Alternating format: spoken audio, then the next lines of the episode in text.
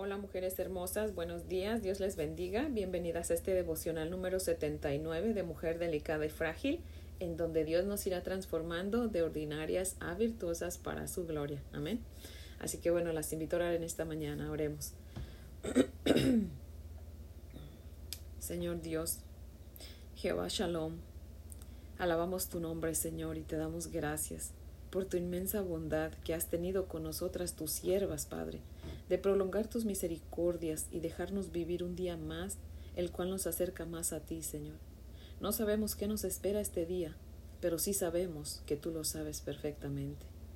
Y por eso, Señor, nos has traído a ti para prepararnos para lo que venga, pues es mejor prepararnos para lo incierto y que venga lo mejor, a prepararnos para lo mejor y que venga lo incierto.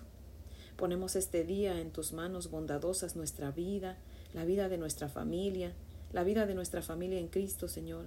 Y te rogamos que por favor dirijas nuestros pasos, nuestra mente y nuestro corazón, para que te agrademos en todo cuanto hagamos el día de hoy, Señor. En el nombre de Jesús.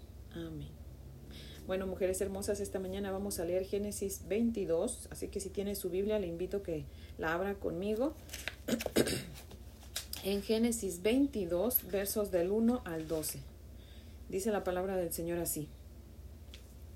Aconteció después de estas cosas que probó Dios a Abraham y le dijo, Abraham, y él respondió, heme aquí. Y dijo, toma ahora tu hijo, tu único Isaac, a quien amas, y vete a tierra de Moriah, y ofrécelo allí en holocausto sobre uno de los montes que yo te diré. Y Abraham se levantó muy de mañana, y enalbardó su asno, y tomó consigo dos siervos suyos, y a Isaac su hijo, y cortó leña para el holocausto, y se levantó, y fue al lugar que Dios le dijo. Perdón. Al tercer día alzó Abraham sus ojos y vio el lugar de lejos. Entonces dijo Abraham a sus siervos, Esperad aquí con el asno, y yo y el muchacho iremos hasta allí y adoraremos y volveremos a vosotros. Y tomó Abraham la leña del holocausto y la puso sobre Isaac su hijo, y él tomó en su mano el fuego y el cuchillo, y fueron ambos juntos. Entonces habló Isaac a Abraham su padre, y dijo, Padre mío. Y él respondió, heme aquí mi hijo. Y él dijo, He aquí el fuego y la leña, mas ¿dónde está el cordero para el holocausto? Y respondió Abraham, Dios se proveerá de cordero para el holocausto, hijo mío. E iban juntos. Y cuando llegaron al lugar que Dios le había dicho, edificó allí Abraham un altar, y compuso la leña, y ató a Isaac su hijo, y lo puso en el altar sobre la leña. Y extendió Abraham su mano, y tomó el cuchillo para degollar a su hijo.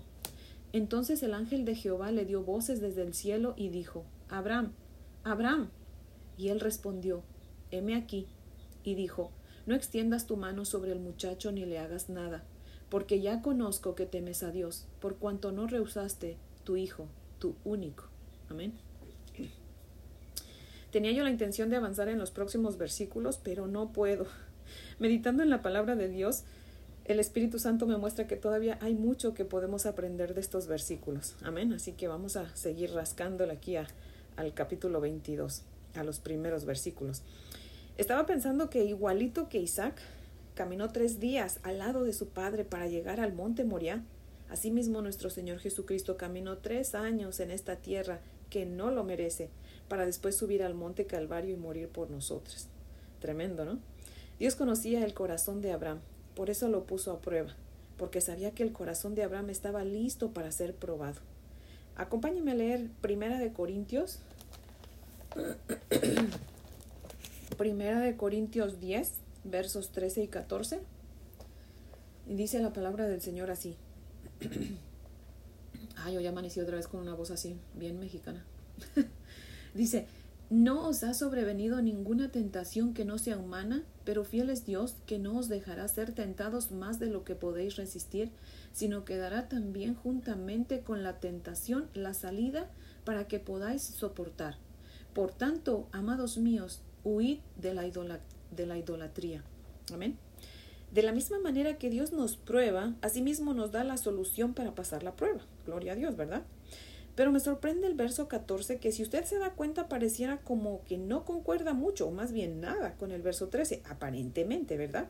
Pero meditando en este aparente no hace sentido, el Espíritu Santo me deja ver que sí hace mucho sentido con respecto a esta historia de Abraham y a nosotras. Les voy a decir por qué. Porque es muy probable que Dios nos pruebe con nuestros ídolos. Dice el verso 14, por tanto, amados míos, huid de la idolatría. Es como si Dios nos estuviera advirtiendo, diciéndonos, deja de idolatrar a tus hijos, mujer, deja de idolatrar a tu novio mujer soltera, deja de idolatrar a tu esposo, tu trabajo, tu cuerpo, tus padres, tu casa, yo no sé, todo lo que idolatras porque con eso es con lo que te voy a poner a prueba si sigues con tu idolatría. ¿Verdad? ¿No lo ve usted así? El Señor nos dice, todo lo que tienes es mío. Yo solo dejo que lo disfrutes por mi misericordia, pero nada es tuyo, así que no lo idolatres. La otra vez puse en el Facebook un póster que decía, si todas las imágenes religiosas desaparecieran en todo el mundo, ¿qué harías? Si tu respuesta es adorar a Dios, entonces no necesitas imágenes para adorar a Dios. Quítalas de tu vida, quita la idolatría. Y mire que aquí es lo mismo. Con nuestros seres queridos pasa igualito lo mismo. ¿Qué haríamos si nuestros seres queridos murieran? ¿Qué nos queda? Pues nos queda Cristo, ¿verdad? Amén. Entonces comencemos a ver a Cristo como nuestro en todo, no es como nuestro todo en todo. Amén. Y dejemos de idolatrar lo que idolatramos para que no seamos probadas. O si fuésemos probadas, pues salgamos victoriosas como Abraham. Amén. Así que el hecho de que Dios probara a Abraham era para demostrar su fortaleza espiritual y su falta de idolatría.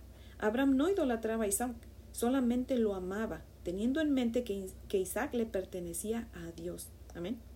Cuando Satanás nos tienta, él dice, ajá, te voy a zarandear, te voy a arrastrar, voy a trapear el piso contigo. Pero cuando Dios nos prueba, dice, Voy a probarte para demostrar mi fuerza por medio de ti y para demostrarte a ti lo que yo puedo hacer. Amén. Qué diferencia, ¿verdad? Hay muchas mujeres que no saben qué harían si quedaran viudas o si perdieran a sus padres o si perdieran a sus hijos. Piensan que no van a resistir la prueba, ¿verdad? Pero déjenme decirles algo, mujeres hermosas.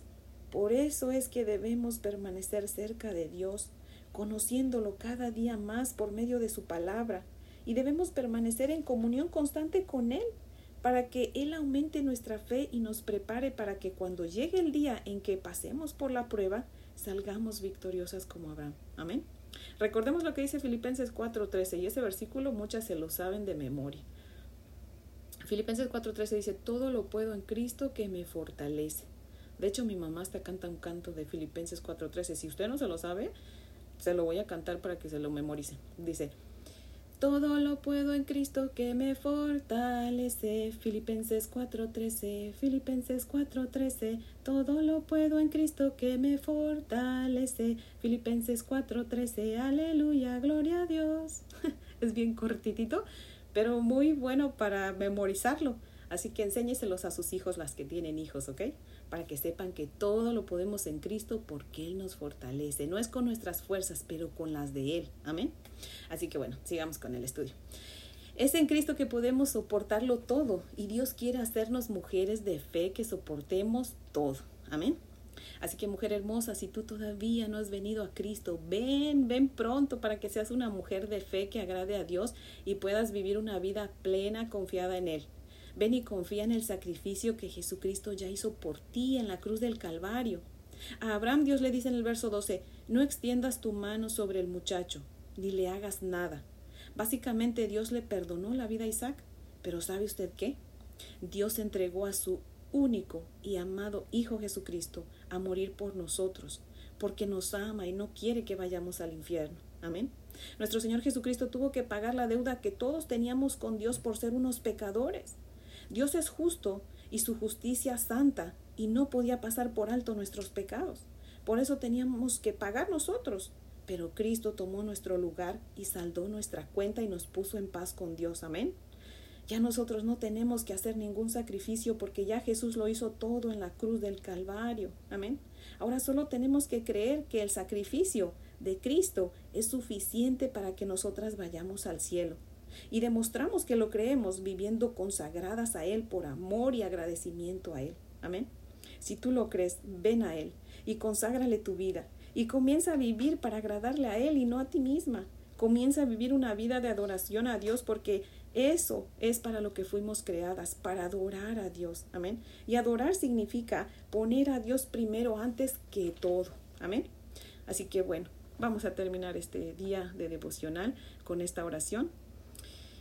Y oremos, mujeres hermosas.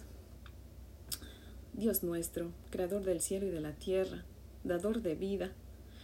Yo no sé, Señor, si alguna mujer que está escuchando este devocional, Padre mío, está pasando por alguna prueba en este momento. Y si así es, Padre, te suplico que te reveles en su vida, que te manifiestes con poder y gloria en ella y en su situación, Señor. Señor, recuérdale que tú le amas más de lo que nadie la ha amado ni la amará jamás. Recuérdale también que tú permites las pruebas en nuestras vidas porque quieres hacernos mujeres de fe. Señor Jesucristo, sostén con tu diestra poderosa a cada mujer que está sufriendo y que cualquiera sea su prueba o su problema, eso la acerque más a ti y se abandone a tu voluntad, Señor.